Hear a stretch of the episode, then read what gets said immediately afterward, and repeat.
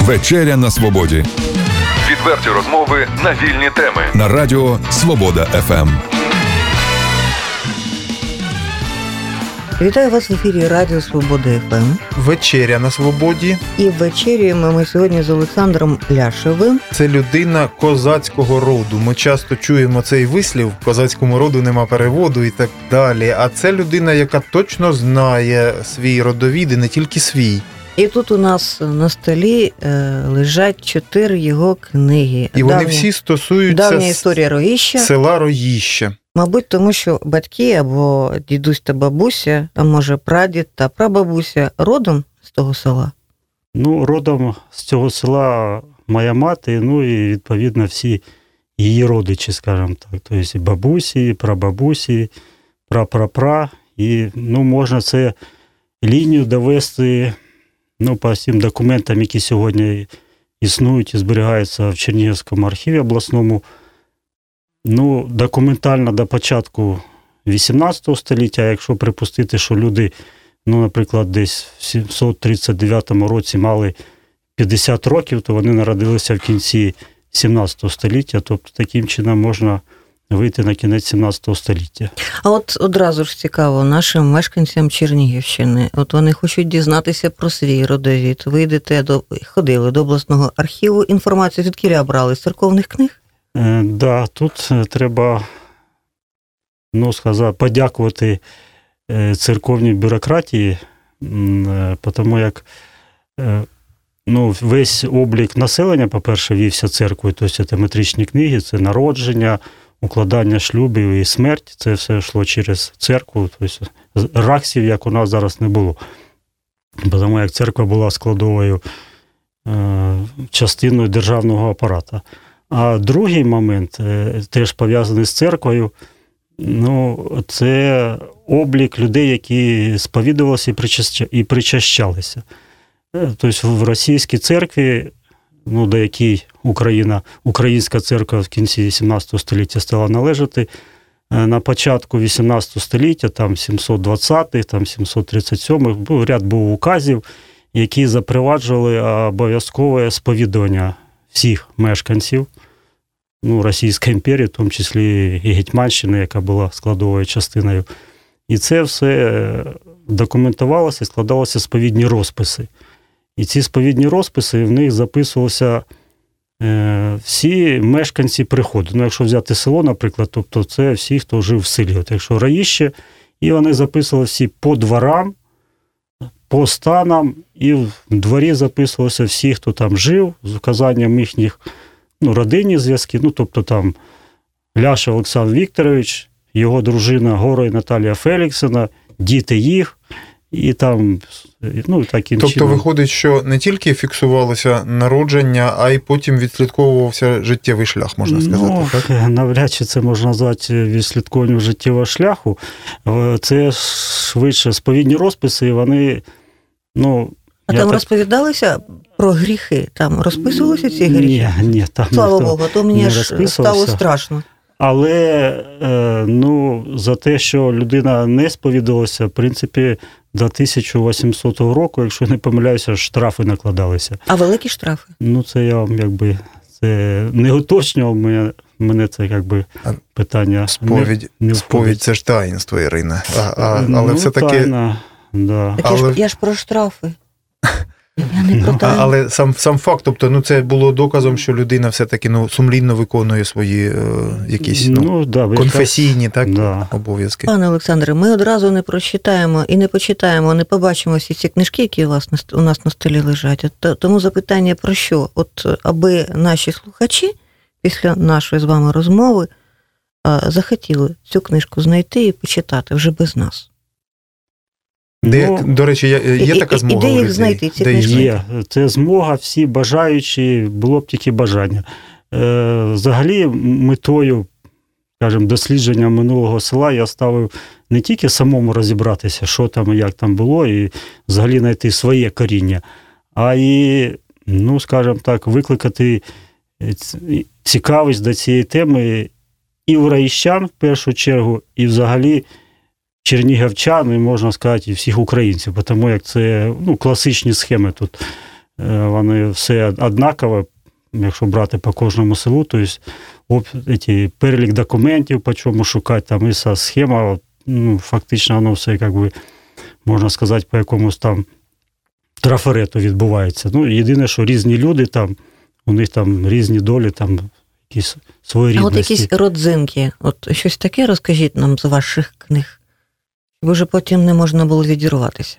Щоб наші ну. слухачі потім цілеспрямовано йшли до бібліотеки, шукали книжку і читали. Але все-таки скажіть, от про бібліотеки ми ж е, питали. У бібліотеках так, є книжка, всі, де можна Так, от я ж не закінчив свою як би, розповідь. Е, передбачалося, що всі ці книжки повинні бути у всіх бібліотеках, як мінімум Чернігівської області, і всі, як передавав їх. Центральних бібліотеках, і я більше скажу, навіть в закордонних бібліотеках. Ці книжки, які перед вами лежать, здавалося б, це якесь село, про яке там, може, в Чернігівській області не всі знають, що воно існує. Так от ці книжки прийняли до своїх книгозбірень бібліотека Конгресу США, Гарвардського університету, в Гарвардському університеті всі вони є. Бібліотека університету міста Торонто і Оксфордського університету. Мені далеко тут їхати, правда. А у нас можна в бібліотеці Короленка почитати, можна в будь-якій районній бібліотеці. От е, хочемо сказати, е, тому що слухачі наші, щоб вони знали, що візуально це книжки дуже привабливі, вони багато ілюстровані, у них багато е, таких таблиць, про, е, в яких розповідається про е, генеалогію, так наскільки правильно так, я зрозумів, так, пане Олександре? Е, фотографії є е, деяких от людей, які фігурують тут, описи, життєписи людей і е, опис генеалогічних ну, родів. Мені здається, такі книжки будуть дуже цікавими для школярів школярів, для студентства, для тих людей, по-перше, які вивчають історію України і Чернігівського регіону. Звісно, що для мешканців, мешканців села Роїща, ну і для тих людей, які хочуть скласти свій родовід. Адже так, саме з цих книжок видно, в який спосіб, е, крок за кроком, куди треба йти, що треба так. робити, як шукати. І от давайте про це і поговоримо. Наприклад, я чи Олексій, чи е, хтось із наших друзів хоче скласти свій родовід. От розкажіть, які необхідно зробити кроки в цьому напрямку? Ну, найпростіший крок це навіть не треба нікуди йти. Е, Є такий сайт Family Search. Е, Це в Америці в штат Юта, місто Солт Лейк Сіті, там ну, релігійна як би, громада мормонів, яка перекопіювала е, ну, багато, якщо не всі, оці церковні документи, які я називав, і сповідні розписи і метричні книги. Тобто заходите на цей сайт, пишете село, яке вам треба, чи місто, і вони.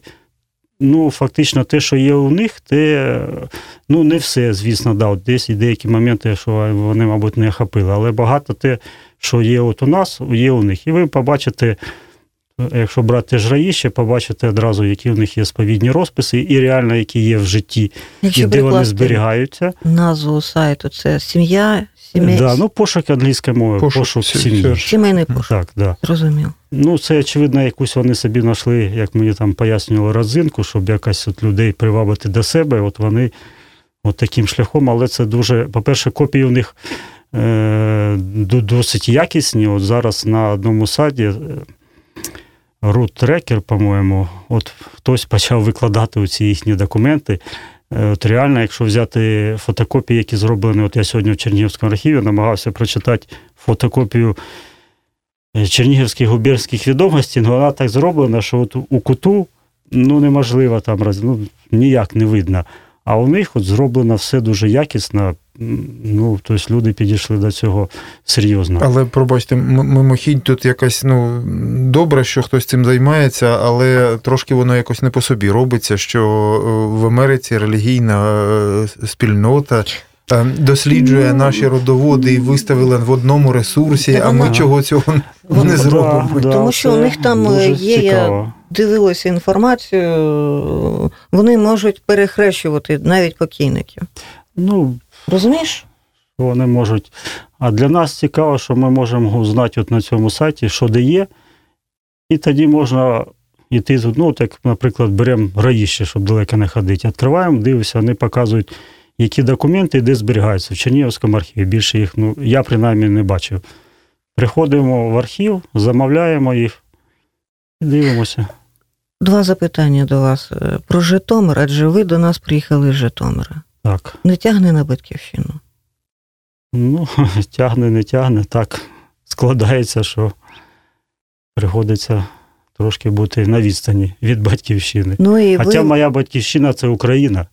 Так що я Ну, набрав. Мала- взагалі, мала ви, ви в Роїщі буваєте часто, в принципі? Ні, в Раїщі я, ну, фактично я в Раїщі жив, покуди там жила моя, ну як жив, на канікулах, покуди жила моя баба, ну і потім приїжджав, поки вона не померла. Ну, а після того так періодично буває, скажімо так. А про себе трошки розкажіть, ви ж військовий, так? ви учасник так. бойових дій, так? Ні, я Ні? на сході я не був, ну в армії під час мобілізації служив. А от е, про Роїще трошки скажіть, це ж е, був, був, було сотенне, так, село чи містечко? Да, це центр був сотні. Ну, єдине, що розумієте, от ну, не буду трохи відходити від теми. Українців, як от зараз, у них от таке все сумбурне і важко передбачення.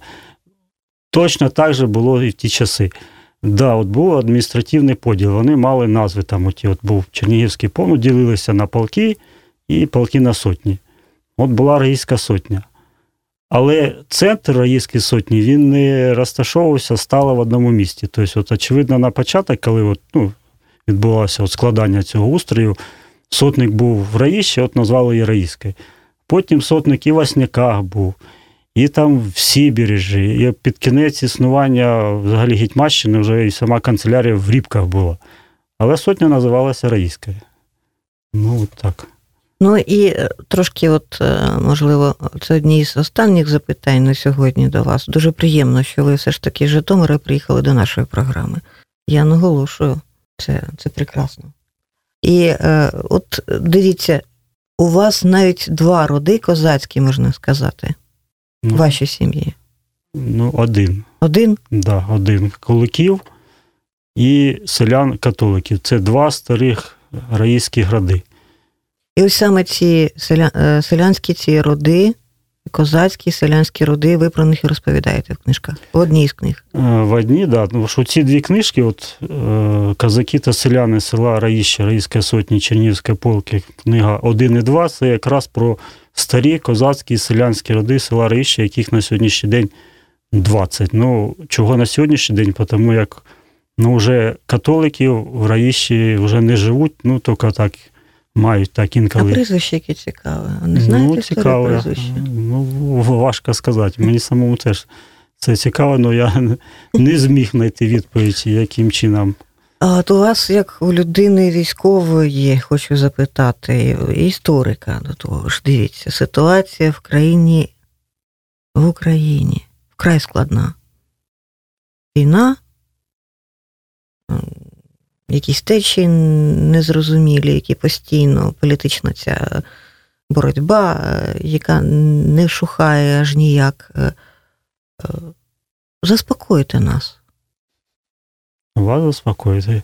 Ну, мене Я і всіх слухачів, що все буде добре. Бо ви нам говорите, що таке було і в 17-18 столітті. Тож нічого не змінюється, а я хочу заспокоїтись. Ну, щоб заспокоїтися, тут дуже просто. Наша справа права і перемога буде за нами. Це однозначно. Вона Ну, з а вами от- одна і та ж справа, як ви вважаєте? Ну, я, якщо ми громадяни з вами України, то напевно одна, я так думаю.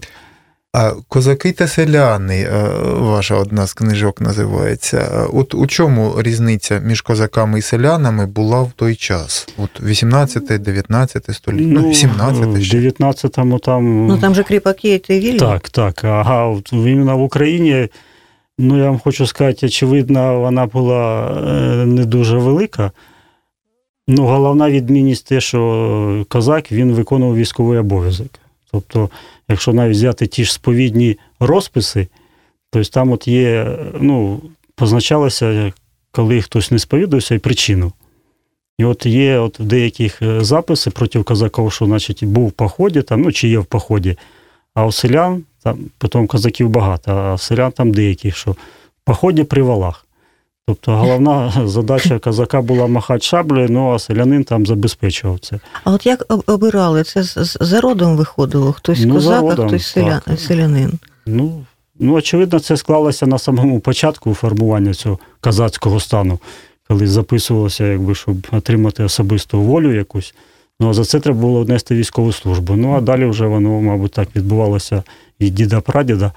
Але я хочу уточнити, яка ж була різниця. Ну, очевидно, не дуже велика, бо е, в кінці 18 століття були такі от випадки, навіть я от по коли люди із казаків переписувалися в селян. Тобто, очевидно, якби люди не мали бажання там махати шаблю, десь краще бути вдома там пасти валів. Ви знаєте, е, от е, моя бабуся і дід, вони родом із села Городище Менського району. Я до чого то кажу? От у селі Городище до цього часу кажуть: ми козаки, ми під панами ніколи не були. У тому різниця. І я не знайду там жодної людини, яка б переписалася в селяни. Ну там е, теж була ж сотня, і там мене неподалік. Ну, ви знаєте, ви ж історію. Да, Мінська сотня. І козаків вони всі мають зріст. Ну, Для того, щоб з шаблею треба махати, треба ж ну, мати силу. Напевно. А дивіться, давайте от прізвище згадаємо: то ковбаса, то е, хто у нас, от, е, господи, дай Бондар той же. То воробей. Чого далеко ходити? Колоритні прізвища такі. От о, я із Семенівського району родом, там у Семенівці дуже багато колоритних прізвищ, які можливо вказують на козацьке походження. Там е, Неруш, е, помаз, е, байдала такі цікаві слова. Знаєте, ну, от, наприклад, байдала це, скоріш за все, тюркського походження, якесь ну, чи східного бути. слова, а дуже багато ем, козацьких ем, прізвищ вони пов'язані з якимось такими інколи азіатськими впливами, е, я маю на увазі мовними. Тобто, дуже багато можна навіть на, на лінгвістичному рівні знайти у нас ем, ознак того, що це можливо нащадки козаків. Ну, ви знаєте, я не був так Однозначно, що по прізвищу можна визначити його станову належність, е, тут важко сказати. Тому що, по-перше, ну, прізвища, вони, очевидно, десь в 18 столітті тільки От я беру Чернігівщину. Я не беру інші регіони, там, можливо, були інші якісь впливи. Бо що у нас, по-перше, казацтво з'явилося тільки от е, в половині 17 століття, бо до цього тут було Чернігівське воєводство, якби ті, що казаки там були десь в Запоріжжі, вони були там, а у нас тут було трошки окреме життя.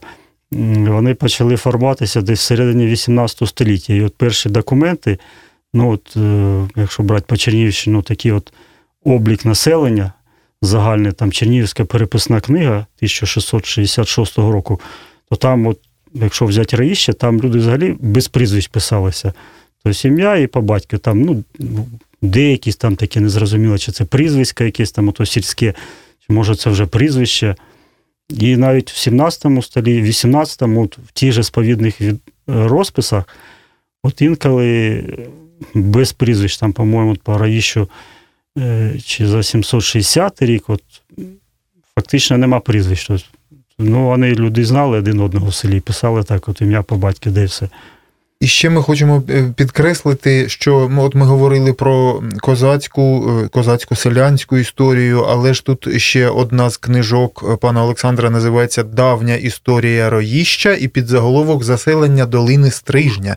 Тобто, це ми до того кажемо, що для багатьох дуже ми сподіваємося слухачів буде цікаво дізнатися взагалі історію дійсно цих наших населених пунктів, які в долині Стрижня розташовані, а стрижень надзвичайно важливий для нашої історії. На стрижні, власне, то і, і Чернігів знаходиться, між ну, іншим, а також багато сіл. І тут проілюстрована книжка іще і ем, зображеннями е, тих предметів, які знайдені під час археологічних розкопок. Тобто, ну така величезна е, кількість інформації. Ну, про це. Серйозна робота і власне дуже е, корисні книги для, для студентства, ну для всіх любителів історії. А хто вам допомагав у вашій роботі? Хто підтримував вас, надихав на цю роботу? Це, от, між іншим, досить слушне таке цікаве запитання. Річ у тім, що ну, от, написан автор один, але реально за цією книжкою стоять люди, які якби вони не видно, але без них ну, важко було б це зробити. І тут із багатьох питань не обов'язково там і суто научних, навіть з побутових питань. Ну, в першу чергу мені допомагала моя дружина, тому як вона український філолог, вона читала, що там менше тобто, помилок. коректор і ну, співавтор. Ну, не співавтор, ну, можна назвати це. Ну, і деякі не, не тільки там, ну, формулювання, там, ну, тобто її плани. Редактор. Трошки редактор, редактор, так? Ну, можна сказати, редактор, ну, допомога така, скажімо, суттєва. Ну, а ви кажете, що що я ж живу в Житомирі, приїжджаю в Чернігів. В Чернігові треба як мінімум десь жити, правильно? І от ну, мої родичі, от родина католиків, в яких я живу, і я хочу сказати, дуже їм вдячний, бо це технічне питання, де проживати побутове, якщо б не було де, то і нічого б не написав. Бо... А ви з ними як познайомилися з родиною католиків? Чи ви підтримували ну, зв'язки? Народився і познайомився. Ну, я маю на увазі підтримували зв'язки. Так, не те, так, щоб так, ви приїхали з Житомира і ні, там шукали. Ні, ну, це ж якби родина брата моєї бабусі. Ну, я вам скажу, не всі не всі родини підтримують зв'язки так, з родинами так. бабусь, бабусів та дідусів. Ну, да. ну, тут, Це серйозно. А от от поки не забув, хочу про ці книжки, може, як ви кажете, кому це буде цікаво, чому цікаво почитати. Я от на своєму от власному якби от усвідомленні всього того, що от я от якби прочитав, як це можна зрозуміти. От До того моменту, покуди я це не знався, ну мені було цікаво, звісно, звідки, що як. От. І коли я от родовід цей ну, склав і свій, не тільки свій, то, ну, можна так сказати, ну не то, що очі відкрилися.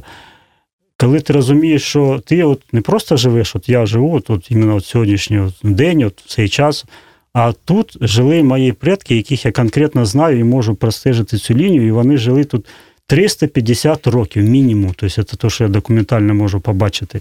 От на цій, от іменно в цьому селі, от по цій землі вони ходили. Тобто, е, ну, по-другому дивишся на цю, цей край. Цей край дійсно мій реально, тому що цей край створювали мої предки, і хтось тут мені вказувати, що тут і як має бути, то. До побачення хотів би їм сказати. Я вас дуже розумію. Це ви знаєте, коли е, до мене дійшло, що Тарас Шевченко ходив вулицями Чернігова, писав картини, вивчав історію колегіуму чи Спаса Преображенського собору. Коли я зрозуміла, що багато видатних е, письменників, поетів були тут, жили тут, дихали цим повітрям, можливо, стояли під цими деревами, зовсім інакше сприймаєш світ і історію свого Чернігова, і своє буття в Чернігові, в селі, в, я не знаю, в області, в регіоні і в Україні. І тому, безперечно, ваша робота вона має ну, велике значення. Це дуже важливо. І це є е, коріння справжнього патріотизму, пане Олександре. Дійсно, те, про що ви говорите, що коли людина починає усвідомлювати через історію, через дослідження свого родоводу, свого села, свого взагалі населеного пункту, що це його земля, то дійсно тоді це дає сили і захищати, і ну, і любити по-справжньому. Пане Олександре, що ми у вас не запитали? От ви б хотіли нам розповісти, а ми все не задаємо та й не задаємо це запитання. Ну, мені тут важко сказати, що ви мене не От запитали. Щось таке Щоб вас... потім вам не муляло, що ви ну, так, тут що, у нас ах, щось не сказали. Да, наче все.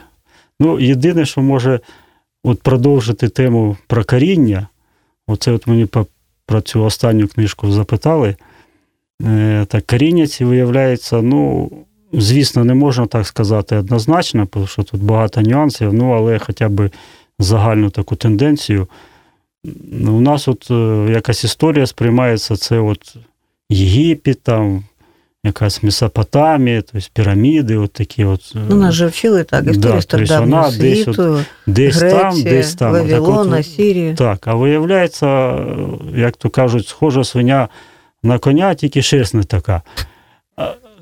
Не зовсім все так, тому як от взяти теж раїще, той час, коли будували там ну, найстарша піраміда Джосера, по-моєму, там 2600 років до нашої ери, так уже в цей час на території Раїща вже жили люди, і які мали теж свою культуру, і матеріальною вона була, ну, напевно, не дуже там поступалась тому Єгипту. Єдине, що у нас у ті ну, природні... Ну, Піраміди ми не будували. Ну, Піраміди ми не будували, це може різні там погляди на релігійні, але у ті фізичні умови, що там суха і пісок, вони все позберігалося, а в нас мокра і земля, у нас не все дійшло.